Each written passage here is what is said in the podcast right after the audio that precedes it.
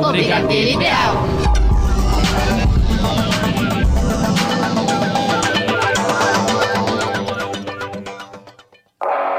E está no ar o, Brigadeiro, Ideal. Na locução Tigrinha. E Karina Kenis. Na mesa de som, Rafael Padovan. E voltamos de férias. É. E aí, Karina, como foram suas férias?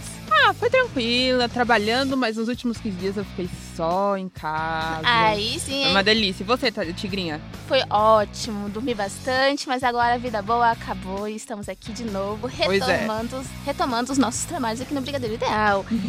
e o programa de hoje, ele vai ser meio que um remember, sabe? A gente vai recapitular algumas coisas que aconteceram durante as férias. E aí, o que, que você acha? Eu acho que a gente tem bastante coisa boa pra falar, tem muita novidade, novidades quentes, que olha, de deixar os cabelos todos em pé. Aí sim, hein? Então vamos com a primeira. O primeiro grande destaque do programa, né? Que é o filme O Rei Leão. Ah, vamos com o trailer, primeiramente. A vida não é justa. Não é, meu amiguinho? Enquanto alguns nascem para o banquete, outros passam a vida na escuridão.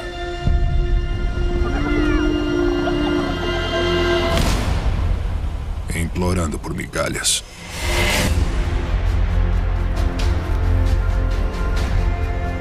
Tudo o que você vê faz parte de um delicado equilíbrio.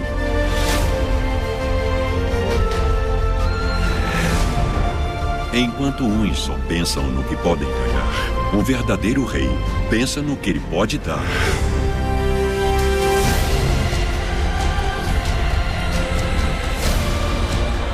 Fuja, Simba! E jamais retorne.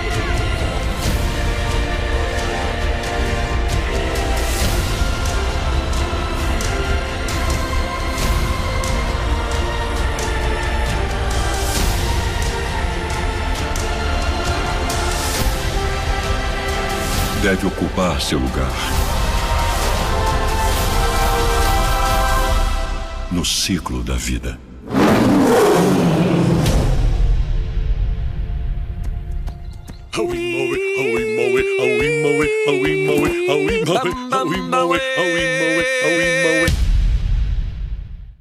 E esse foi o trailer de Rei Leão.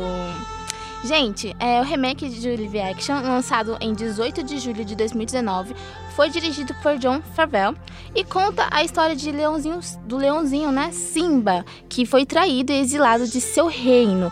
E agora ele precisa descobrir como crescer e retom- retomar o seu destino como herdeiro real nas planícies da savana africana. E aí, Karina, você assistiu? O que, que você achou desse espetáculo? Eu assisti, eu gostei, apesar de que é diferente. Não é uma animação, não é aquela animação que a gente via cheia de cores, Sim. cheia de mudanças de plano. A animação realmente ela é muito mais Simples. alegre, é mais simples. A, a expressão dos animaizinhos é, é, conversa muito mais com a gente. Mas eu acho que contou, fez o papel. Sim. Fez o papel. A dublagem brasileira não era muito boa. eu acho que não foi. Não, não, não, não encaixou muito bem. Sim. Eu ouvi comentários, ouvi li comentários de pessoas falando que assistiram a versão legendada e condiz muito mais assistir a versão legendada do que A versão a dublada. versão dublada. É, Bom, é. pra quem não sabe, ah, vamos por partes. Primeiro, o elenco é, internacional, né? Quem fez a Nala foi a Beyoncé. Essa música que a gente tá escutando agora é dela. Uhum. É Spirit. Ela fez exatamente para o Rei Leão. Donald Glover foi o Simba, né? Além deles, tá- tem o Billy Eichner, que fez o Timão, o Seth Roger, que fez o Pumba, James Earl Jones, que fez o Mufasa, Chiwetel Ejiofor, que fez o Scar, a Alfred é, Woodunner, que fez a Sarabi. Já a galera que fez a parte dublada, é... temos a Beyoncé como... Desculpa, temos a Isa como a Nala, o Ícaro Silva como o Simba e o pessoal tá falando muito da Tá. participação dele, Uhum, né? É, a participação dele, eu acho que. é, principalmente quando tem as canções. Vou te falar, ele pode ser um. Foi, foi um ótimo cantor na, naquelas. naquelas é, como eu posso dizer? Na, quando ele interpretou aquelas pessoas no programa do, do, Faustão. do Faustão. Foi maravilhoso, mas a dublagem dele nas, nas músicas é, ela é bem estranha. É, acho que o tom de voz que ele tentou encaixar não foi muito legal. Sou nenhum especialista, mas eu acho que não ficou muito legal. Sim. E principalmente falando dessa música, agora falando dessa música que a gente tá ouvindo, que é Spirit, a, a dublagem dela, a tradução dela ficou bem estranha. Sim. Porque como fã de Beyoncé, enfim, sei lá, como fã de Rei Leão, que eu gostei muito da música também, eu fui procurar a tradução. Não tem nada a ver, né? E a tradução que eles colocaram no filme não tem nada a ver. É bem, é bem estranha, inclusive, a sonoridade no momento que eles colocaram no filme. É bem. Como eu posso dizer? Não encaixa bem no, no- no- no- na parte do filme. É, tanto que a Isa também, é, ela se recusou, né? Pois a é. gravar, a fazer uma é. versão dessa música. E a gente até entende, né? É tanto que ela também tinha falado que ela não pretendia ser, fazer uma. A dublagem dela é como se fosse uma segunda Beyoncé. Não, ela ia ser ela mesma, ela Sim. ia fazer o trabalho dela da forma que ela sempre fez. E é tanto que a dublagem dela foi muito bem elogiada, né? Foi, foi. Ah, o, o jeito que. Teve algum dos vídeos de bastidores, assim, ou de. Logo que anunciaram que ela e o Ícaro iam ser o- os tradutores brasileiros, é, os dubladores brasileiros, saíram um ou dois vídeos dela falando que ai, a, parte que ela cantava das músicas, ela tinha que imitar Beyoncé, mas ela tentava imitar de um jeito próprio, talvez, Sim. sabe? De colocar a personalidade dela, mas não. Mas respeitar meio que o legado da Beyoncé na música. Então, Sim. é, é, quando dizem que a tradução dela foi muito boa mesmo e a do Ícaro foi bem. de- É, dis- Bem distante, né? Isso, é, é bem. Enfim, é significativo. Coitado, gente. Pois é. Assim, eu acho que ele falando não foi tão ruim, embora eu acho que o Simba ele ficou meio molecão, sabe? Sim, sim. Muito. Ou, ou molecão, tipo, do, do tipo que. é, não, não cresceu. Isso. Mas tinha que crescer e a voz dele tava muito infantilizada ainda. Porque Isso. tem a parte dele pequenininho, a parte adolescente. E quando ele chega no reino, é, ele tem que estar com um tom de voz um pouquinho mais imponente. Uhum. E não aconteceu. Não, infelizmente aconteceu. não aconteceu. A dupla que eu gostei bastante, como sempre, é Timão e Pumba. Nossa, que maravilhoso. Eles são incríveis. E eu acho que não fez diferença nenhuma deles com o desenho, porque a sintonia era a mesma. Sim, e eu ri muito com todas as cenas deles. Foi Sim. uma coisa maravilhosa. Eu acho que foi o ponto alto do, do, do filme. Com certeza. Bom, a- o filme ele arrecadou um bilhão de bilheteria e bateu, né, a bilheteria que o original, que foi lançado em 1994, alcançou, que foi 968 bilhões e meio. Pois é. E, mas porém, esse dado vai ser alterado porque no Japão vai, ser- vai estrear ainda e vai ser no dia 9 de agosto. E na Itália vai estrear no dia 21 de agosto. Então esse número de 1 bilhão ele vai ultrapassar. É, e, e vale lembrar que os japoneses são um grande fã da Disney. Sim. Eles fazem uma bilheteria absurda na, na, na Ásia, na China, no, no. Japão. E assim, é, a, a bilheteria tende, se já atingiu um bilhão, a bilheteria tende a aumentar muito mais. E eu não sei se tá competindo ainda, mas dependendo do valor que eles fizerem, é capaz que ele entre no, eles, o Rei Leão entre nos 10 mais, hein? E, e se é bobear, tira de Vingadores. Com Se bobear, certeza. tira de Vingadores. E falando nisso, ó, temos as críticas também que se dividiram. Porque Sim. na bilheteria, é, o filme é só sucesso. Porém, as críticas é, na pontuação Metacritic, 55% do pessoal é, foi, assim, gostou muito do remake. Porém, 88% do público ainda prefere o original de 94. Uhum. No Rotten Tomatoes, a mesma coisa. 53 para o, re- o remake contra 93 original, né? É, é bem, é bem distoante Com certeza. essa, essa avaliação, contando que é a mesma história. A Uhum. gente, isso vale muito pelo visual. Eu acho Sim. que é, é aquilo que eu tinha falado. A animação conversa muito mais com a gente. Ela interage muito mais com as crianças também. Sim. E daí, enfim, tem essa diferença de avaliação. É porque assim, o live action, eu acho que ele faltou alguns detalhes cruciais que tinham na animação de 94, né? Sim, ah, vamos. Não foi tão fiel, né? Vale falar do Scar. Sim, Muita gente certeza. esperava o Scar com juba preta. Sim. E não tem desculpa de que ah, não existe leão de juba preta. Sim, existe em alguns casos e, enfim. O, o, o contexto dessa existência não condiz muito com a história, mas é uma adaptação, gente. Sim. Eles poderiam fazer do mesmo jeito. Eu acho Com que certeza. quando eu vi o Scar, ficou vilanesco? Ficou, mas eu senti falta da juba preta e daquele olho verdão dele que Sim. você batia o olho, você sabia Uma que não era. esmeralda, né? É, Uma grande esmeralda. E ficou- Exatamente. e fal- fez falta, né? Sim. Bom, passando essa, esse grande destaque, né? Tivemos também. É... Homem-Aranha longe de casa. Isso mesmo. Muito bom, é bem legal. Dividiu opiniões também, porque é, a Marvel é, ela faz algumas adaptações que não condizem muito com as HQs. Tem muitos fãs de HQs que não gostam muito dos filmes exatamente por isso. Porque eles fazem muitas mudanças. Uma delas é que a, a, a personagem da Zendaya, Aham. que é a MJ, mas na verdade ela não é Mary Jane, ela é Michelle Jones. É só a sigla que faz referência. E tem muita gente que chama ela de Mary Jane do, do- da Marvel, do MCU. E na verdade Sim. ele não é, ela não é. Mas é, não é justa. o, o filme em si foi bem legal. A, a- o CGI dele, que é a, a animação, né? Foi bem legal. E, enfim. O- o- teve o fato também da, da, da, da identidade do Peter ter sido revelada. Do J.J. Abrams ter voltado pro filme.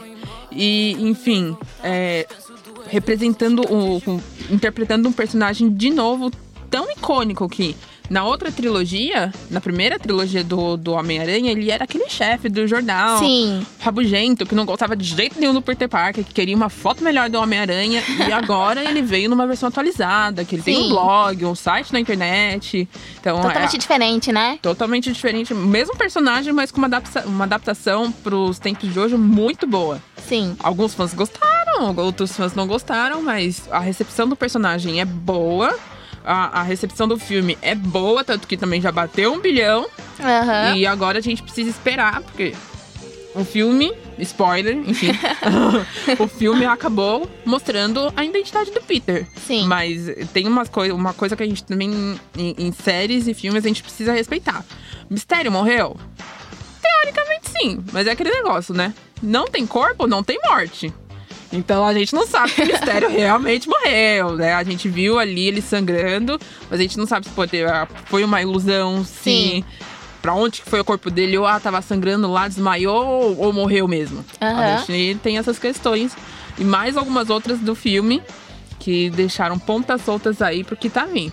Principalmente com a nova, com a nova fase da Sim. Marvel, né? Que a gente vai falar daqui a pouquinho. Referente ao Homem-Aranha, a gente sabe que tiveram três intérpretes, né? Tobey Maguire, tivemos o Andrew Garfield Isso. e o Tom Holland. Desses filmes, assim, que eu acho que você tem assistido todos, porque Assisti. todos fazem parte do universo Marvel, né? Sim. Qual, assim, na análise crítica de cada um deles, qual você mais gostou? Vou te falar que a, a primeira trilogia, ela é bem aclamada pelos, pelos fãs. Sim, ela é bem certeza. fiel, os fãs gostam muito. E assim que a segunda aqui é uma duologia, porque não, não teve uma recepção muito boa, eles não gostaram de, logo de cara do Andrew Garfield. Eu não gostava da primeira trilogia. eu não sou muito fã da primeira trilogia.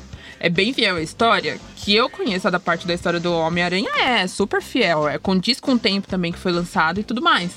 Mas eu prefiro mil vezes o Tom Holland do que o Tobey Maguire e o Andrew Andrew, Garfield. Garfield. Apesar de eu gostar bastante dos filmes do Andrew Garfield. Eu gosto muito do Andrew Garfield. Acho que de todos os três, eu sou muito apaixonada pela, pela primeira versão, né? Pela Uhum. trilogia, com Tobey Magui- Maguire, porque eu acho que é muito mais fiel do que os outros dois. Isso é, realmente. Mas eu, eu gosto um pouco mais do romance do, da, da segunda duologia. Ai, Então, Gwen Stacy, rainha. com certeza. Então, eu gosto muito. Uhum. Já com o Tom Holland, eu não sei. Eu achei ele muito abobalhado pra fazer Homem-Aranha, gente. Uma coisa que esses dias eu tava vendo no Twitter que, enfim, tem várias possibilidades agora pro, pro próximo filme do Homem-Aranha. Não tá na fase 4, a gente vai falar isso daqui a pouquinho, mas que com Homem-Aranha no Aranha Verso, tem muitos fãs pedindo pro Miles Morales entrar pro, pra próxima história. Sério? Tem muitos fãs pedindo pra ele vir no próximo filme. Só que esses mesmos fãs falam que a personalidade do, do, do Peter no, no MCU, no universo, no universo cinematográfico da Marvel, é basicamente a, a personalidade do Miles Morales nos HQs, nas HQs. Aham. Então, fica aquele impasse. Se realmente é grande parte dessa personalidade Sim. dele, como que a gente insere um personagem novo com uma personalidade gasta? É meio confuso, né? Não conversa muito. É, entendeu? Então, eu, eu gosto bastante do- dos três. dos. Oito filmes. Humana, gente. Dos oito filmes. Gosto bastante dos três atores que interpretaram, apesar da trilogia, da primeira trilogia eu não gostar tanto. Mas, enfim. É isso, né? Eu acho que tem bastante coisa pra acontecer agora daqui pra frente no universo do, do Homem-Aranha. Principalmente com o lançamento da, da animação, que aparentemente vai ter sequência. Aham. E, enfim. Tem bastante coisa pra acontecer. Vamos esperar, não é? E agora a gente vai iniciar a fase 4 da Marvel. Porém, antes a gente vai passar o trailer, né? Dos Vingadores Ultimato, que foi a- o filme que encerrou a fase 3, certo? Vamos com o trailer, pessoal.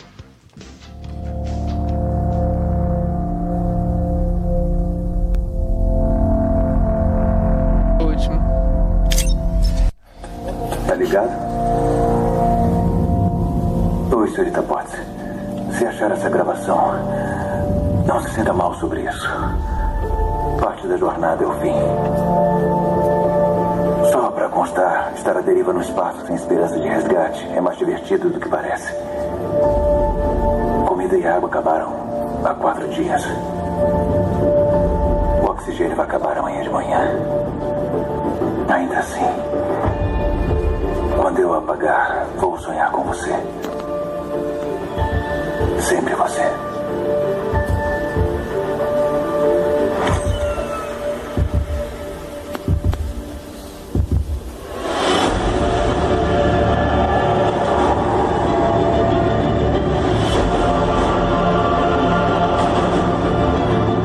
Thanos fez exatamente o que disse que ia fazer. Ele dizimou 50% de todas as criaturas vivas.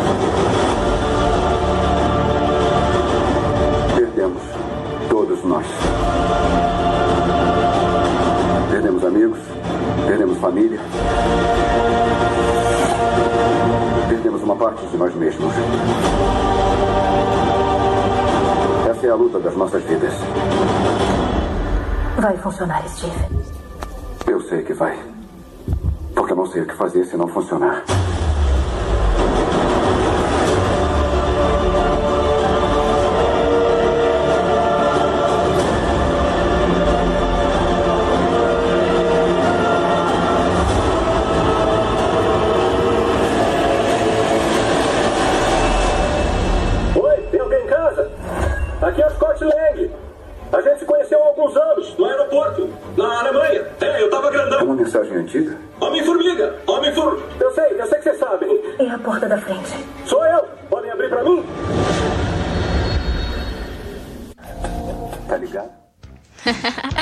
Isso aí, gente. Com Vingadores Ultimato e Homem-Aranha Longe de Casa, a Marvel encerra a fase 3 de seu universo cinematográfico.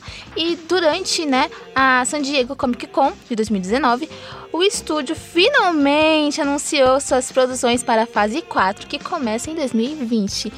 E aí, Karina, vamos com as atualizações. Gente do céu, é tanta coisa que saiu. Eu tava na hora, acompanhando. eu- Eu tava de, gente tava de férias ainda, tava acompanhando pelo Twitter. Eu jurava que ia ter uma transmissão ao vivo do, do painel. Aham. Mas ninguém é autorizado a transmitir. E os celulares são bloqueados, apenas o da imprensa que, que Sim. fica, fica liberado. Gente do céu, o Twitter inteiro surtando. Era muito engraçado, mas muito desesperador, porque a cada cinco minutos tinha uma novidade Aham. uma coisa diferente, uma fala de um ator. Foi muito legal, tem muitas coisas boas vindo. É, a gente começa com é, Viúva Negra. Viúva Negra é o próximo filme, começa no começo de 2020, já, 1 de março de 2020. Isso mesmo. É, Temos os Eternos, né? temos os 6 de Eternos. novembro de 2020. Com Angelina Jolie, Salma Hayek, a primeira é, heroína surda do universo cinematográfico Aham. da Marvel vai estrear nesse filme. vai ser Depois, muito legal. A gente vem com Shang-Chi, a lenda dos Dez Anéis, né? 12 de fevereiro de 2021. Isso. Os Dez Anéis, pra quem não lembra, a lenda dos Dez Anéis apareceu com o falso mandarim. é, apareceu com o falso mandarim em Homem de Ferro 3. Mas agora parece que o verdadeiro mandarim, a lenda mesmo, a gente vai entender direitinho. Sim, temos também Thor, né? Amor e Trovão, dia 5 de novembro de 2021. Sim, com Natalie Portman, incrivelmente voltando pra Marvel depois de ter uma relação meio conturbada, Aham. mas agora ela voltou no topo e vai interpretar a Thor. É Vai ser a versão mesmo. feminina do Thor, né? Exatamente. E o que, que você achou? Eu gosto muito. Gostei muito. Gostei muito mesmo. Principalmente com o final de Vingadores, que a gente tem a Valkyria no, no poder. Sim. A gente vai ver muito mais a história da Valkyria também, que eu tô super curiosa. Vai descobrir o que vai acontecer com Thor, porque a gente achava que ia ter as Guardianas da Galáxia. E Aham. na verdade, Thor, Amor e Trovão vem antes de, do Guardiões Sim. da Galáxia Volume 3. Então, como é que vai ser isso daí? Ele É. não tava viajando com os Guardiões? Como é que vai ser? Como que vai ser a evolução dele? E como que vai ser a história? Como que a Marvel vai contar a história da. Da, Da Thor. né? Da, da Jane Foster Thor. Porque a, a original é porque ela tava com câncer terminal, se não me engano, na Terra. Aham. E aí, quando ela pega no do Miu Miu, que ela se cura e recebe o, o poder de Thor. Sim. Então, eu tô bem curiosa pra ver como que eles vão adaptar, porque Thor Ragnarok é maravilhoso. Sim. O, o Taika, que é o diretor, parece ser super apaixonado pela história também. Ele adaptou super bem Ragnarok também, então vamos ver. A expectativa é grande. Pelo que parece, ela veio pra somar, né, ao time das heroínas da Marvel, né? Exatamente. Tomara, tomara que, sei lá, fase 5 a gente tem uma A-Force, um filme só das heroínas da Marvel. Verdade, tá merecendo. Depois temos Doutor Estranho no Multiverso da Loucura, 7 de maio de 2022 e Blader, que ainda tá sem data. Ainda tá sem data. É, Doutor Estranho vem com a Feiticeira Escarlate. Sim, a Wanda. Exatamente. Lembrando que agora a Disney vai fazer a gente assinar o Disney Plus, porque eles avisaram diversas vezes durante o painel que as séries lançadas no Disney Plus vão conversar e muito com os filmes lançados no cinema.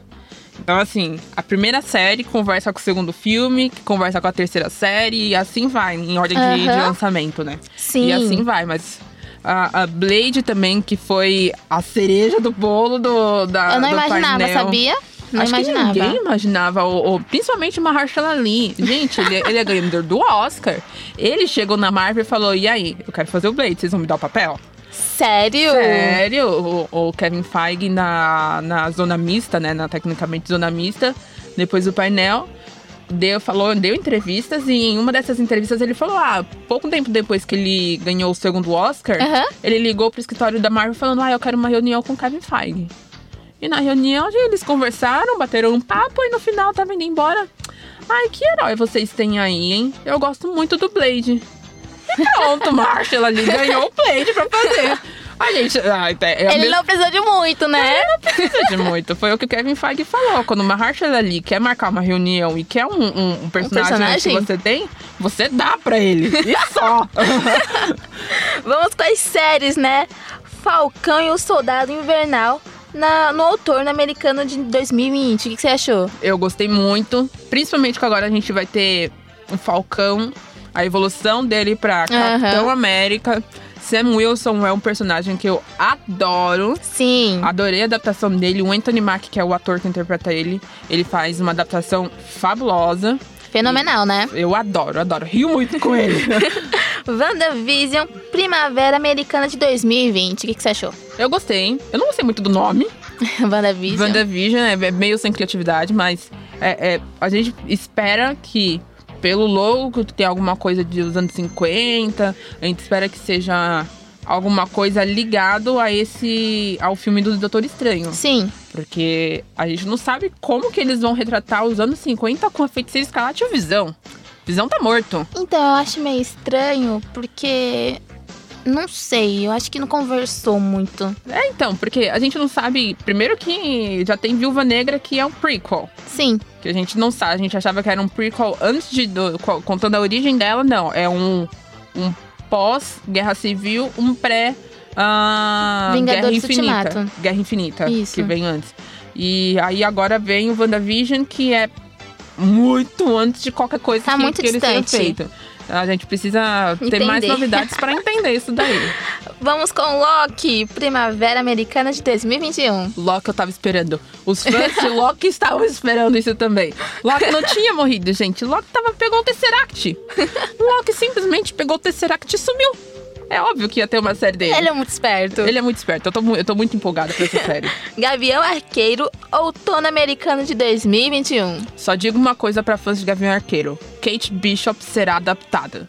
Kate Sim. Bishop, pra quem não sabe, é a... A menininha dos 13 razões por quê ou não? Não, a, a Catherine Largen. Lagerfeld, Isso. isso. Ela seria a filha, A do, filha Tony, dele, Star- do é. Tony Stark no, no. Ultimato. Mas parece que os testes de, de- de- do teve filme. uma participação, não teve? Teve, Mas foi então. figurante, talvez, porque ela nem apareceu. É, porque ela, a- primeiramente ela era pra ser a Morgan Stark, só que numa, numa versão Mais velha. mais velha. Quando o Tony pegasse a, a joia da alma em Vormir. Que não aconteceu nada disso. Ele morreu. Ele morreu, ele não pegou, não, não viajou pra Vormir. E, enfim, é, é, iria, ele ia ver uma visão, tipo, no estilo que o Aham. Thanos vê a Gamora. Sim. Que ela vê pequenininha, blá blá. E ia acontecer a mesma coisa com o Homem de Ferro, só que com a, a Morgan crescida, adulta. Sim. E aí, quando inseriram, filmaram, fizeram isso tudo bonitinho, mas no- nos screen tests, né, que são exibições testes do filme para um, um público seleto, as pessoas não se deram bem com, com a cena, criticaram muito a cena, falaram que tava é, sem nexo, sem conexão. entender. é, e aí acabaram cortando, ela ficou só como, só como figurante mesmo. Sim. Mas a Kate Bishop, ela é como se fosse. O, o, o Gavião Arqueiro pra ela é como se fosse um mentor. Aham. Vamos ver como vai adaptar, né? Porque a história do Gavião Arqueiro no MCU e nas HQs, ela é bem diferente, bem diferente. Pra começar, que ele não tem nem família. Sim. Então, vamos ver como que vai ser essa adaptação aí. E eu acho que ele foi um personagem que foi pouco explorado, né? Foi pouco explorado, o jeito que é, retrataram a história dele tem muito pouco a ver com, com, a- com as HQs. O jeito que ele se tornou Ronin também, que no, no Ultimato não é explicado. É bem ele caiu jogado. lá, né? É bem jogado, caiu. caiu. caiu de paraquedas no meio da história e, enfim, tem muita coisa a se explicar. E vamos ver como que eles vão consertar isso daí. E agora temos o What If, né? Que é Verão Americano de 2021. O Arif vai ser a primeira animação do Marvel Studios com quase que o casting completo da Marvel. Vai ter Michael B. Jordan, A Peg Carter. a Peg Carter, é, é Hayley o nome dela, se eu não me Isso. engano. Vai ter, vão, vão ter vários atores que já participaram dos filmes da Marvel fazendo situações hipotéticas. O Arif é, é realmente isso. E se? E se o, o Killmonger, na verdade, tivesse continuado no trono? E se a Peggy Carter tivesse se tornado, na verdade, a Capitã América? Isso. E, enfim, e se? São várias situações hipotéticas, tem muita coisa legal pra sair daí, tem muitas ideias boas pra eles explorarem. Enfim, é outra série que eu também tô bastante animada pra assistir. Ai, que bom. Enquanto a gente não tem mais nenhuma atualização sobre isso, a gente vai pular para as músicas que lançaram no mês de julho, né? Isso. E uma delas é Pupila, que foi gravada junto, foi a Ana Vitória, né? E o Victor Clay, que fizeram um clipe muito lindo, muito fofo. E assim, é, foi lançado, foi divulgado esse clipe no dia 5 de julho. Só que no dia 4, na quinta-feira, no MTV Miau 2019, é, eles fizeram a- essa música ao vivo, essa apresenta- a apresentação dessa música ao vivo, e todo mundo amou. É tanto que o clipe é muito fofo, não sei se você já assistiu. Ainda não. Ele é maravilhoso, assista. E é bem legal. Eu gostei muito porque eles estão todos bem descontraídos, estão na praia, estão falando, estão brincando, tirando foto. Uhum. E é muito fofo, gente, muito fofo mesmo. E a, a próxima música que a gente vai falar é. A gente vai com a Real Lavigne I Fell in Love with the Devil. Gente, esse clipe deu o que falar, mas antes disso, a gente vai dar um breve histórico dela, né? É, a música, ela lançou no dia 15 de julho e retrata a Avril em vários é, cenários sombrios Uhum. dela no cemitério ou de- até mesmo dentro de um caixão. Sim, eu vi. E esse, essa música, ela faz parte dos, do álbum dela, Head Above the Water, que foi lançado em fevereiro. Você assistiu o clipe? Assisti. Ele é bem sombrio mesmo. A história Sim. que, ele- que ela contou também, depois dela ter uma explicação mais ou menos do conceito do clipe, que era se livrando de uma antiga Evior que estava presa num, num relacionamento abusivo e que não conseguia se desprender daquilo. É bem pesado, mas condiz bastante com o que é o Eu clipe tenho uma é. dúvida. Esse relacionamento abusivo era com o, vocali com o vocalista do Nickelback ou não? Porque eu lembro, que, eu lembro de uma história de que ele ajudou ela a produzir esse disco. É, então, eu não sei muito bem porque parece que ele era um marido bem violento pra es- ex-esposa dele antes dele casar com a Avril. Uhum. Mas parece que com a Avril ele era um amor e que ajudou ela até a- a, superar a doença dela lá. Acho que o nome da doença é, É Ellen. Lyme. É Lyme, isso. Lyme. E ajudou ela nessa fase difícil que ela tava bem doente, bem debilitada. Então eu não sei muito bem se foi sobre ele ou se é sobre uma Avril que Num, num passado. é, um- um relacionamento passado, Sim. ou sobre uma personalidade, ou um momento dela no passado. Aham. Mas eu acho, eu acho que não é. Eu suspeito que seja assim, porque por causa dos boatos, dos, dos, dos comentários sobre Sim. ele, sobre o comportamento dele. Aham. Mas, enfim. E ela não fala nada, né? E é tanto que eles também já não estão mais juntos, então. Faz um bom tempo, acho que uns dois, três anos que eles se Sim. separaram. Então, enfim. Aí eu já nem, nem sei. ah, mas vamos com o clipe, né, com a música, né? I Fell in Love with the Devil. I'm in trouble. I fell in love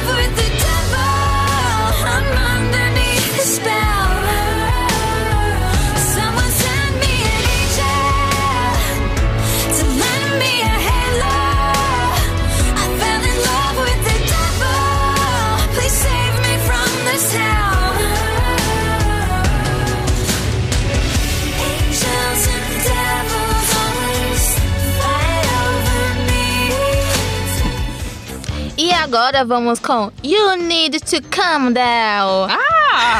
Lançado no dia 14 de julho, o clipe de You Need to Calm Down, que faz parte do sétimo álbum de Taylor Swift, Lover, que será lançado no dia 23 de agosto. E é a dona de mim, né?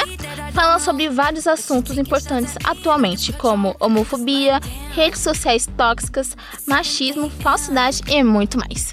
Você com certeza assistiu esse clipe. O que, que você achou? Eu adorei, eu adorei. Pra... Eu, eu que sou uma fã da Taylor, Sim. eu não gostei nem um pouco de mim. Foi uma música muito estranha pra mim, uma sonoridade muito diferente pra mim, apesar de que tem grande parte do- dos fãs da Taylor também que não gosta de Reputation. Aham. Eu adoro Reputation, o álbum inteiro. Mas Me foi uma, um- um- uma música bem diferente. Agora, You Need to Calm Down. Gente, eu não consigo parar de escutar até hoje. É muito bom. O maravilhosa, clipe né? é ótimo. Sim. E ainda tem a cereja do bolo, não é mesmo? Ah, com certeza, que não podia faltar e eu achei muito inesperado quando assisti. Eu tive que assistir umas duas ou três vezes pra Pra poder ter certeza. Pra ter Pra certeza daquele final surpreendente. Ela vestida de batata do McDonald's, se abraçando com o hambúrguer Kate Berry. Pois é, menina. A gente sabia que em algum momento isso ia acontecer. Mas a gente não sabia que era Real, uma assim, tão aparição em You Need Calm Down. Sim. Tava todo mundo especulando. Ah, pode ser que seja um fet, pode ser que seja uma participação aqui, ali. Mas pá! Ninguém sabia. You Need to Calm Down, Aham. Katy Perry e Taylor Swift se abraçando juntas no final. e Gente, dançando, gente, muito fofo. Gente, foi muito fofo, foi muito legal. Um surto, o surto geral foi Sim, muito legal certeza. também. Mas eu, Eu adorei. acho que foi um, um bom retorno dela, né? Depois de Reputation. Porque Reputation a gente vê ela um pouco mais sensual, um pouco mais agressiva, talvez. É, um pouco raivosa. Isso. Tanto que Reputation não teve press tour, né, gente? Teve, Não. teve turnê, poucos shows de turnê também, se eu não me engano, acho que não passou nem de 100 shows, acho que foi muito abaixo disso. E ela também não viajou, por exemplo, pro Japão, se eu não me engano, que ela vai, já acho que as duas últimas turnês ela levou pro Japão. Sim. A, pra Austrália, as duas últimas turnês dela também levou pra Austrália. E Reputation foi basicamente Europa e. América do Norte. E, enfim, agora no Me, na no Me e o Need to Calm Down do Press Tour do álbum Lover, ela fala que ela tem vontade de divulgar essas músicas, que ela gosta tanto dessas músicas que ela quer divulgar pra que as pessoas escutem. Eu acho que ela tá voltando às origens, porque querendo ou não, quando a gente escuta essas músicas, e quando a gente assistiu os clipes também, porque eu amei Me, embora a gente não entenda muito bem, porque realmente eu não entendi essa tal Me, mas eu gosto muito, porque é muito girly, é muito porque a gente no começo a gente vê aquela cobra se transformando numa, borboleta, borboleta. né? Uhum. Então a gente sabe que não vai ser nada referente à reputation. Reputation. Vai ser totalmente algo como Fearless, talvez, não sei. Ah, Speak Now. isso, algo, um- algo mais maduro, mas não deixa de ser doce, de ser meigo, de ser meloso, né? Como ela Exatamente. fazia antes. Exatamente. Até é, 1989 tem uma pegada pop. É o primeiro Sim. álbum, álbum com classificação pop dela, mas tem uma coisinha doce, tem uma coisinha Melosa. melosa, chiclete. O, o, o Reputation não deixa de ser chiclete em algumas faixas, Sim. mas é- ele é pouquíssimo meloso. A gente vê que ele é muito mais sensual, porque Endgame é uma música sensual. Com certeza. Ah, Don't Blame Me, talvez. Ah, tem uma outra que não agora sei fugiu. se a Redford, Redford é, se encaixa nisso, mas. Uma sensualidade, é, mas ela é mais é agressiva. Isso. Ela é mais agressiva. E aí a gente volta com Me, que é uma coisinha totalmente fofa, Sim. super colorida, a gente saiu, color. né? A gente saiu de Look What Me Made Me Do, né? Exatamente. Que fala de todas as polêmicas que, que ela se envolveu durante todo esse tempo. Pra uma música que rebate, que bate na cara dos preconceituosos, que fala de redes sociais que tóxicas, né? Que Uhum. te apontam sem nem mesmo te conhecer direito, né? É, a parte Como de Down. a parte de Me também, que fala, ai, é, crianças, é legal soletrar. Como que a Taylor Swift me sai de o, o, o You Need to Calm Down pra falar crianças, é legal soletrar? É, é- é- a gente já vê que é diferente daí, sabe? Com das cores, de como o clipe foi montado, enfim. Aham. Eu acho que é uma, uma era bem mais alegre. Eu espero. Definitivamente. Muito. É tanto que a primeira música, né, Me, é, com, a, com o Fat do Brandon é, Wooden, do Panic! the Disco, é, eles fizeram até uma apresentação na Billboard, então foi maravilhosa. Eles dançam, gente. Super coloridos, super brilhosos. Ah, é, tá. É, É. um tapa na cara de, colo, de cores, de glitter, de brilho, de tudo, de ritmo. Exatamente. E se a gente for ver a última apresentação da Taylor, que é numa, numa premiação da Era Reputation, que agora eu esqueci totalmente o nome da música, ah, mas que tinha a cobra atrás. Não é aquela I Did Something Bad? Isso, é a Did Something Bad. É, a última apresentação que a gente viu dela numa Aham. premiação que era escura, as No roupas... EMEI, não foi? Foi. No a- as roupas escuras, ela com uma roupa preta, batom. Nem vermelho, né? O vermelhão Não. que ela gostava. É aquele vinho, quase que um roxo. marrom, sabe? É, escuro. Bem escuro. As roupas dos dançarinos todas escuras também, a iluminação vermelha. Sim. Pra uma coisa super iluminada, super Solzinho, brilhosa. sabe? É, exatamente. tipo, ah, abrir a janela. Aham. Ah, Deixa o sol entrar. Foi bem assim mesmo. A, da última apresentação dela pro Reputation pra primeira apresentação Com dela do certeza. Lover, tem uma diferença monstruosa. Com certeza. E agora a gente vai com Senhorita! Shawn Mendes e Camila Cabello já estiveram outras vezes juntos e tanto que em 2015 eles lançaram I Know What You Did in the Last Summer, né? E agora eles vieram com essa música super sensual, com essa, embora o título tenha é, esteja escrito em espanhol, o restante da música é totalmente em inglês. Ela que é, na trama, no vídeo, ela é uma uma Garçonete, né? garçonete, isso. E ela se rende aos encantos de um rapaz sedutor, interpretado por ninguém menos que Shawn Mendes, né? Shawn Mendes, vale lembrar que tá fazendo aniversário hoje. 21 Isso, aninhos. Parabéns, gatinho! e esse clipe ele foi lançado no dia 21 de junho, né? Então ele foi em poucas horas, todo mundo já tinha assistido, todo mundo já tinha visto eles dois lá. Gente, esse clipe é maravilhoso. O que, que você achou? Olha, vou te confessar que não é muito meu estilo da música, não. mas ela é gostosinha, ela é chiclete. Mas ela é, eu não é muito meu estilo, mas eu, eu gostei. Eu gostei. Ela, é- ela é legalzinha assim, ela é chicletezinha. E você ouve uma vez. ah, principalmente esse I love me when you call me senhorita. Gente, não tem como você não ficar com essa frasezinha na cabeça da- depois você ouve a primeira vez. Com certeza. É tanto que até saíram boatos de que eles estariam juntos, né? É, né? A gente acha que é meio marketing, porque vamos combinar. Ai, gente, ficar parada na frente de um restaurante esperando o paparazzi falar com você. E a hora que o paparazzi chega, você faz, ai não, não tira a foto e cobre o rosto e sai andando. Vamos combinar que não é assim que funciona, né, gente? Não! Mas vamos com eles, né, senhorita? Back in the hotel. There's just some things that never change. You say we're just friends, but friends don't know the way you taste. La la la. Cause you know it's been a long time coming, don't you let me fall.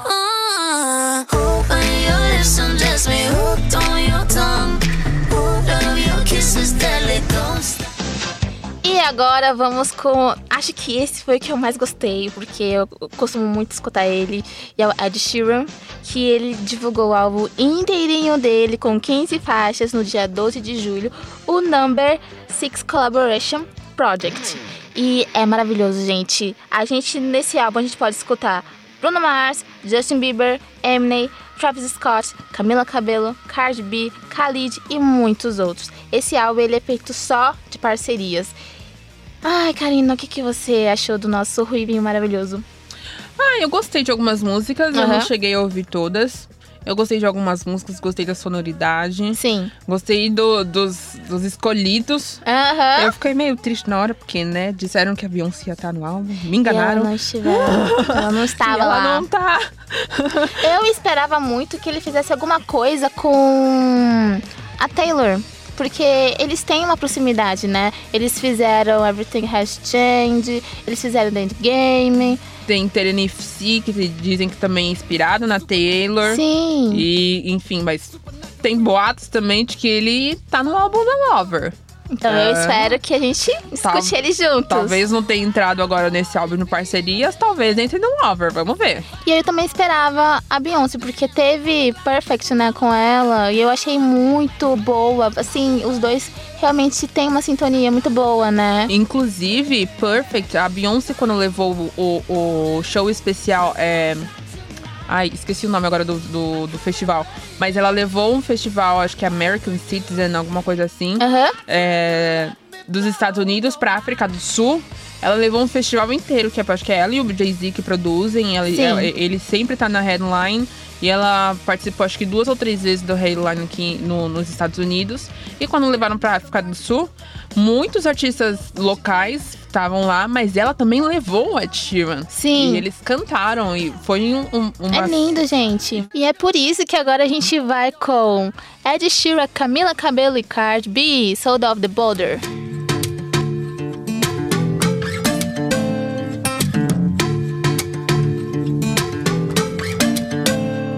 Got the brown eyes, caramel thighs, long hair, no wedding ring. Hey, I saw you looking from across the way, and now I really wanna know your name. She got the white dress, but when she's wearing less, man, you know that she drives me crazy. The brown eyes, beautiful smile, you know I love watching you do your thing. I love her hips, curves, lips say the words. Te amo, mami, te amo, mami. I O Brigadeiro Ideal. Saindo dessa parte de música, né, desses destaques de musicais de julho, vamos com as séries. Pra quem não sabe, lá Caça de Papel, terceira temporada, estreou no dia 19 do 7 pela Netflix. Temos também Euforia, né? Que é da HBO, com oito, episódios, que saiu em junho, mas que fez grande sucesso com o público, né, Karina? Fez. A, a série ela é bem polêmica, tem umas cenas bem polêmicas. Os assuntos tratados como droga, nudez, abusos, violência, são Aham. bem polêmicos. Os Estados Unidos, quando tem séries assim, eles sempre lançam aquela petição de paz que pede pra tirar fora do ar, né? Não foi diferente com Euphoria. Mas Euphoria, na verdade, é, uma, é a história de uma adolescente que acabou de sair da, da reabilitação depois de sofrer uma overdose. Aham. E agora tem uma vida pra lidar com a sobriedade, saber. Ela, ela primeiramente não quer estar sóbria, mas depois ela tem um motivo pra tentar ficar sóbria e ela fica durante um tempo. Tem também o- os personagens secundários, o Nate também é o principal Aham. deles. Ele é um adolescente que é abusivo, é, é, como eu posso dizer, ele é violento, mas ele tem um background que já é, também já não é muito bom. E é um pai também que ambos é, eles fazem parte de uma família é, tradicional, bonita, comercial de margarina, né? Esteticamente é muito bonitinha, mas por trás da cortina. Por trás das cortinas, o pai, na verdade, é um pedófilo Aham. que filma a- a- a- as, as pessoas, na verdade, meninos e, e- e meninas transexuais. Não sei se é o termo certo, gente, desculpa se não for. É, e, enfim, ele guarda essas filmagens pra ele no escritório de casa. Então, assim, gente, tem muitas coisas polêmicas. É uma série muito boa. A Rue, que é a personagem principal, interpretada pela Zendaya, ela tem inspiração na vivência, na vida do criador, que é o Sam Levinson. Ele é filho de um dos diretores famosos na- na- em Hollywood e ele é, usou drogas durante a, a adolescência. Ele conta que usou drogas durante a adolescência e aos 19 anos ele ficou sóbrio e desde então ele tá sóbrio, mas é sempre uma luta constante. Sim. Mas tá renovada pra segunda temporada. Euforia vai voltar. Euforia, euforia, euforia.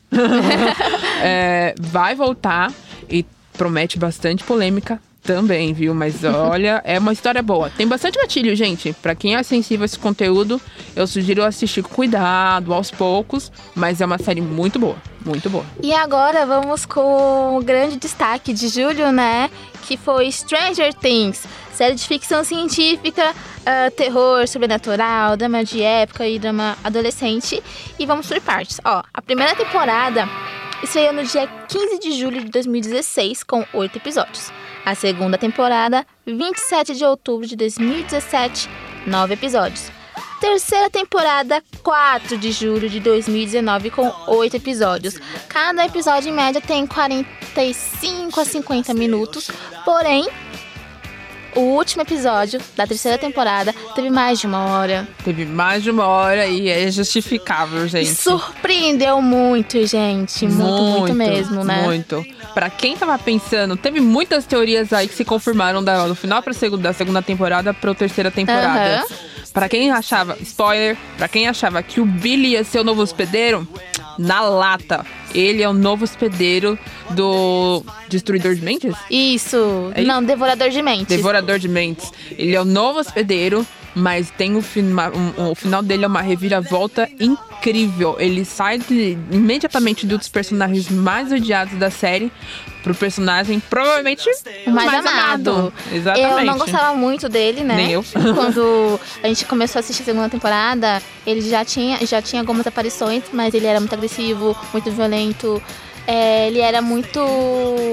muito ruim. Muito bruto. Isso. E, e- e parecia sem motivo nenhum, né? A gente Isso. sabia que ele tinha um, um background estranho, mas a gente não sabia como, o que, que tinha acontecido, o que exatamente tinha acontecido. E nessa temporada a gente descobre. E a gente descobre que, na verdade, ele é o filhinho da mamãe que teve a mamãe tirada Infelizmente. de maneira gente. muito violenta, muito ruim, e que é daí que vem o trauma dele. É tanto É. que em um dos episódios da segunda temporada, se não me engano, é, a Max, ela fica no ferro velho com os meninos. E aí o, ele ia, se- tava se preparando pra sair com a senhora Wheeler, né? Uhum. Que eu achava que ela ia trair o marido, mas ela não traiu ele. Não sei se é na segunda ou terceira temporada. É na terceira, isso, isso mesmo. Desculpa, gente, me enganei. E aí ela- ele sabe procurar ela E o pai dele foi muito violento com ele. Então, acho que aí despertou de- a curiosidade. Opa, tem algo errado com eles. Na segunda temporada é, Isso. tem a, a- cena da, da Max e tá- a senhora Weir, o, o pseudo caso dele da- com a senhora era na terceira Isso, temporada. isso mesmo. Mas na segunda temporada tem, sim essas, essas várias cenas que ele sempre vai atrás da Max, ou quando a Max se atrasa na saída da escola, ele já sai gritando com ela também. Eles já mostra que eles não têm uma relação muito boa de entre irmãos, mas que a Max gosta dele, mas não entende muito bem por que que ele trata ela mal. Aham. E aí, apesar de não ser justificável, na terceira temporada a gente vê o porquê que ele é tão agressivo, tão sempre na defensiva. Sim. E por que que eles também não gostam muito do pai e provavelmente a razão deles não ficarem muito em casa, né? Com certeza, gente. É, e vamos com o trailer, né, dessa temporada pra gente já abrir o, di- as discussões de hoje. Você nos deixou entrar. E agora?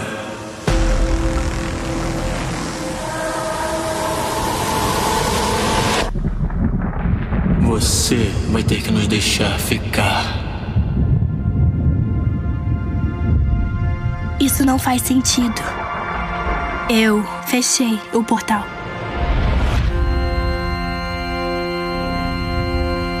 E se ele não for embora? E se nós trancamos ele aqui com a gente? Vai querer se prender a alguma pessoa de novo. Um novo hospedeiro.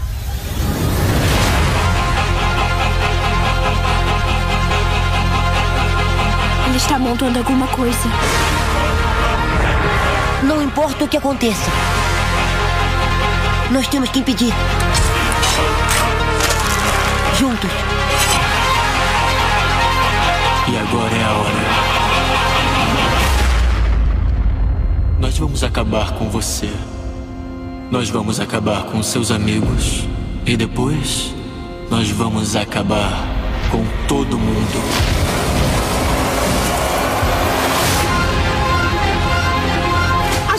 Crianças estão em perigo. Nós temos que acabar com isso. Eu posso lutar. Melhor que qualquer um de nós. Mas eu quero você segura. Que merda é essa?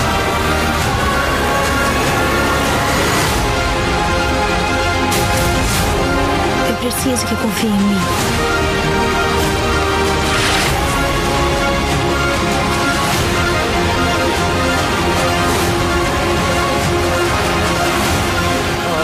Acredito nisso, gente.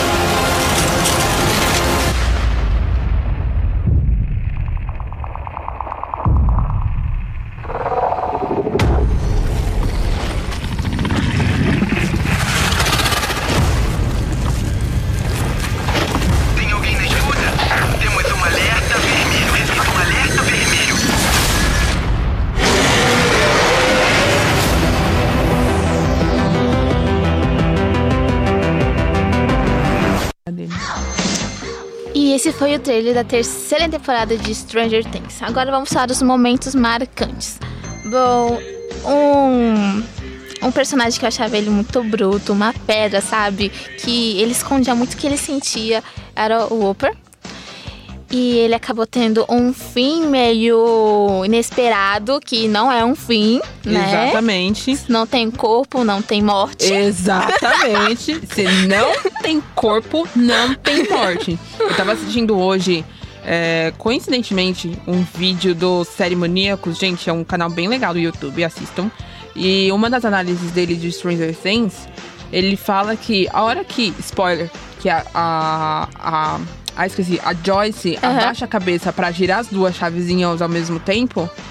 Pode ter acontecido muita coisa ali. Ele fala isso, mas pode mesmo, gente. A hora que ela baixou, se passam pelo menos 5, 10 segundos lá, alguma coisa do tipo. Ele pode ter descobrido a escada que a gente viu logo um pouco depois que ela não foi fotos. atingida pelo raio. Que ele não foi atingido pelo raio.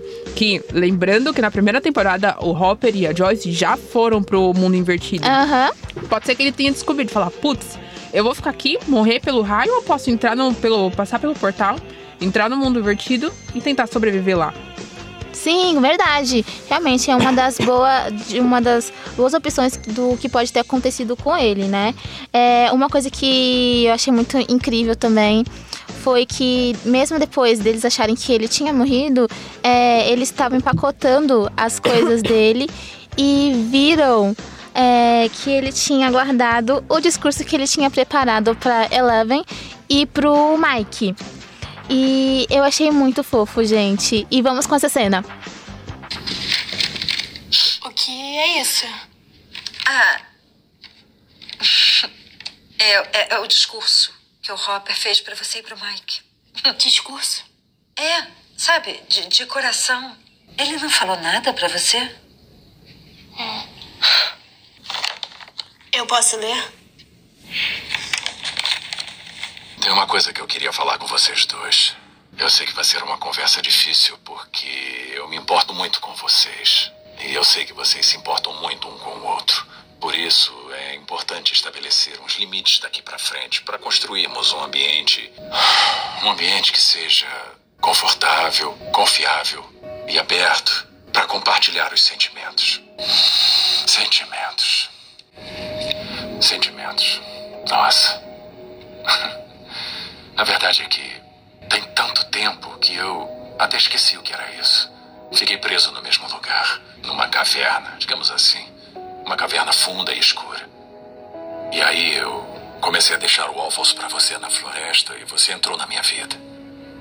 Pela primeira vez em muito tempo, eu comecei a sentir coisas de novo. Comecei a me sentir feliz.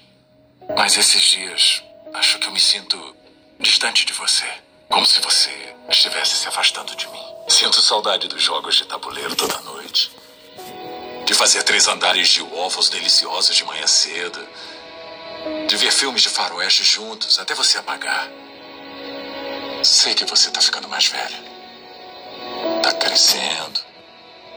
Mudando. E eu acho que, pra ser sincero, isso me assusta. Eu não quero que as coisas mudem. Acho que foi por isso que eu vim aqui para tentar impedir essa mudança. Fazer o relógio voltar e as coisas voltarem a ser como eram.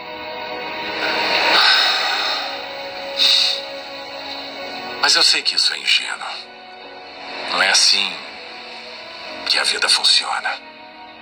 Ela passa. Sempre passa, quer a gente goste ou não.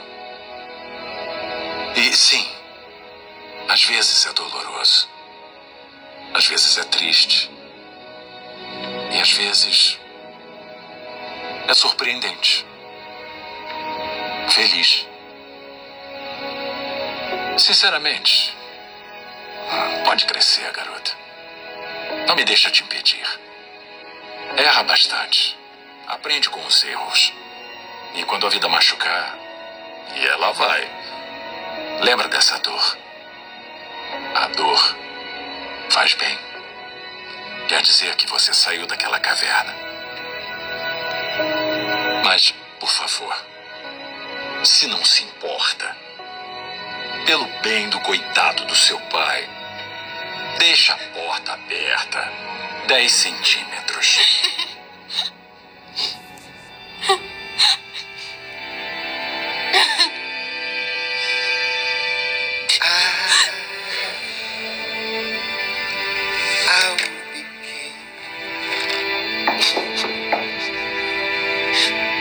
Tá tudo bem?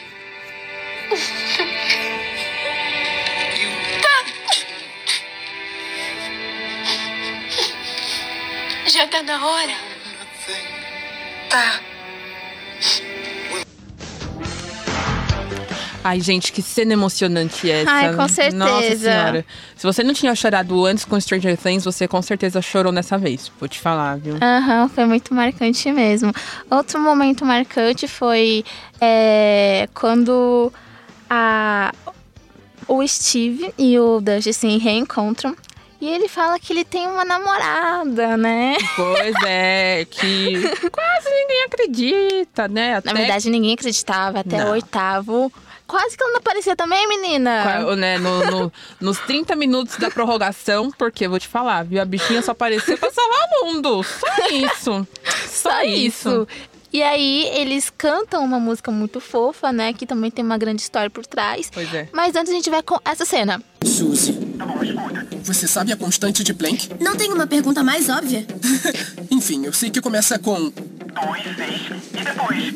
Como, como é? Calma aí, deixa eu entender uma coisa. Eu não tenho notícia sua há uma semana e agora você quer uma equação matemática que você devia saber pra poder salvar o mundo? Suzy linda, eu prometo que vou compensar por isso assim que possível. Você pode compensar agora. O quê?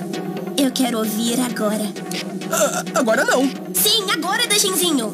Suzy linda, isso é urgente. Tá, tá, você tá salvando o mundo. Eu ouvi na primeira vez, mas o Guedes também vai salvar a Terra-Mar e está prestes a enfrentar a sombra. Aqui é Suzy desligando. Não, peraí, peraí, tá bom. Tá bom. Tudo bem. Ah, que merda. Turn around.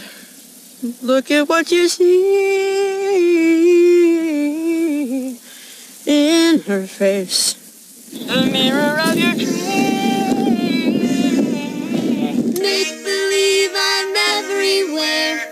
Give it in the light. Written on the pages is the answer to a never ending story.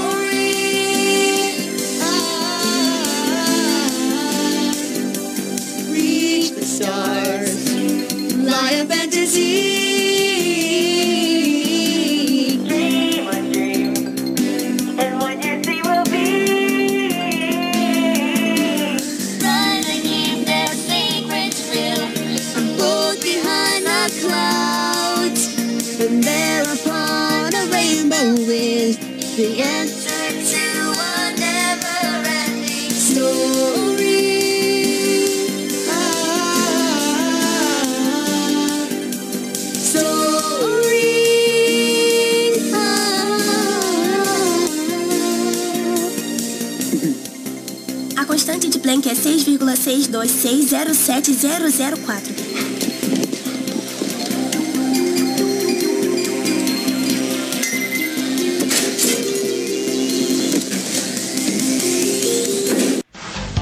Gente, essa foi uma das cenas assim que mais me surpreendeu, porque eu também achava que ele não tinha namorada. Ah, quem Vamos lá, vai. Quem acreditou que ele tinha namorada, gente? Ele ficou uma semana chamando a menina, na frequência errada, pelo jeito. Pra, pra- Finalmente, pelo menos ela teve um- um- uma aparição assim. Icônica. Com certeza. Quem não vai lembrar agora de Dustin e, e Suzy Linda. Suzy Linda, Dusty Bunn cantando Never Ending Story. E pra quem não sabe, gente, a música que o Dustin e a Suzy cantam, né, foi feita para o filme The Never End Stopping, Never End Story, desculpa, de 1984. A canção foi realizada por Limal e tem duas versões, uma em inglês e outra em, em francês. Pra quem não sabe, é, é- essa já é a segunda vez que usam uma música do Limal pra uma das séries do Netflix. A primeira foi em Black Mirror, que foi Too Shy, e agora essa de Never End Story, que foi em Stranger Things. Então, incrível, gente. Foi assim um final surpreendente. Acho que foi uma das partes que eu gostei bastante, né? Não esperava. Não, quem esperava, né? Ai, vamos. A, a- a- a- como é que é? É Suzy? Isso. A Suzy aparecer nos 45 minutos do último tempo na prorrogação e ainda me plantar um- uma música. o mundo acabando, desmoronando. O, a Stevie Robin e. A, esqueci o nome A Erika. Não se, não se escreve América sem Erika. Gente, vamos combinar que Eleven não foi o foco dessa temporada. Não. Foi a Erika, foi o Dustin, o Steve e a Robin juntos. Fora o destaque maravilhoso que deram pra Joyce e pro Hopper. Com certeza. E eles fizeram uma boa dupla, né? E, assim, acho que a série toda, é, ela deixou de focar um pouco na, na Eleven mesmo. E ela, acho que se de- dividiu a atenção pra todos os grupos que se formaram, né? Porque na primeira temporada, quem resolve a coisa toda é Eleven. Isso. Na segunda temporada também, praticamente quem resolve a coisa toda é Eleven. Quem manda mais na série mesmo é, é a Eleven. Só que o que, que acontece, é tudo que acontece é tudo com o Mike, com a família dele, né? E outra, não dá pra postar sempre que o poder da Eleven vai resolver tudo no mundo.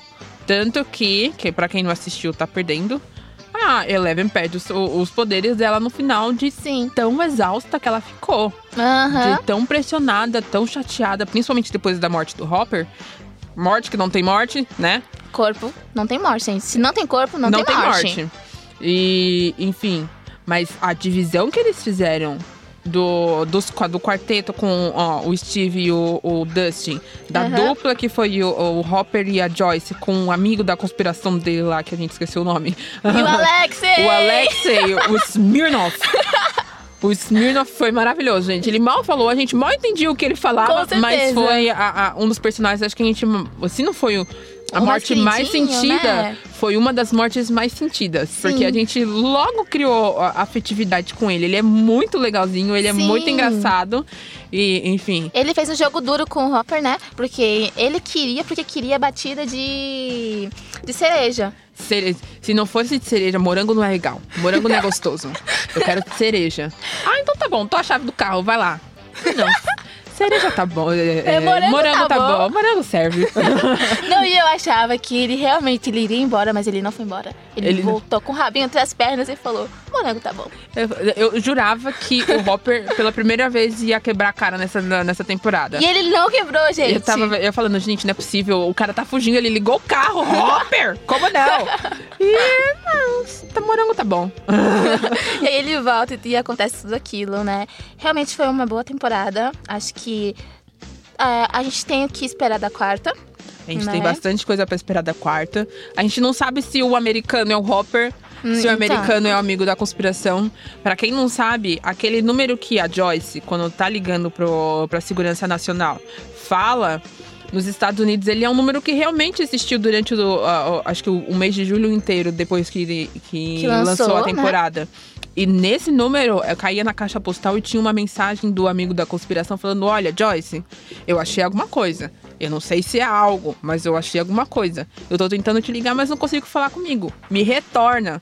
Então, assim, quando acaba a temporada e a gente vê que o Hopper sumiu, teoricamente tá morto, a Segurança Nacional chega, eles entram na base russa, mas não tem ninguém, como que eles saíram de lá tão rápido e como que eles deixaram todos os equipamentos pra fora, mas evacuaram tão rápido assim, sabe? Aham. Só levando as coisas importantes. E aí, do nada, eles têm um, um, um Demogorgon preso, quase que de estimação. A versão do Dart, Rússia. né? A versão do Dart na Rússia? Como assim, gente? Então, tem muita coisa pra se explicar. Muita ponta solta que ainda não tem exatamente entendimento é, total do público, né? Tem ganchos maravilhosos. A Aham. quarta temporada promete muito. A gente só não sabe se vai ficar quase dois anos esperando de novo, né? Será, Karina? Tomara que não. Tomara que não. No máximo um aninho. No máximo. Sim. Porque, gente, ai, a espera foi horrorosa. Aham, foi algo medonho. É tanto que a série ela é ambientada no- nos anos de 84, 83, 85. Na década de 80, vai.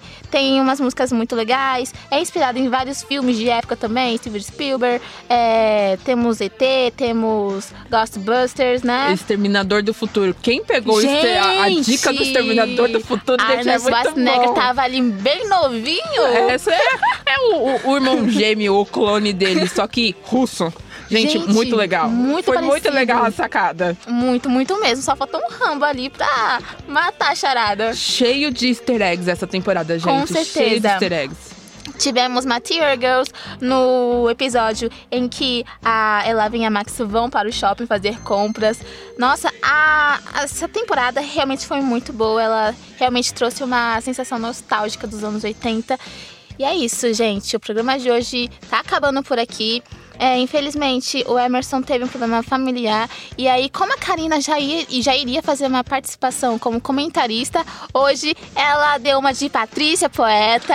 ela substituiu o Emerson. Porém, semana que vem ele está aqui. A Karina ela vai sempre aparecer, tá bom? A gente gosta da participação dela aqui no programa. Muito obrigado pela atenção e pela audiência de vocês. É muito bom voltar, estar aqui novamente. É, agradeço ao Padovan que ele faz os cortes maravilhosos que a gente precisa nesse programa. Programa. Ah, agradeço a participação da Karina. Volte mais vezes. Ai, obrigada, Tiger. Obrigada, Emerson, também, porque ele já ia, ele ia estar aqui, eu só ia participar. Eu adoro participar do Brigadeiro Ideal, principalmente foi um programa de entretenimento que Obrigada. eles sabem que é o que eu quero seguir, então é maravilhoso pra mim falar sobre esses assuntos.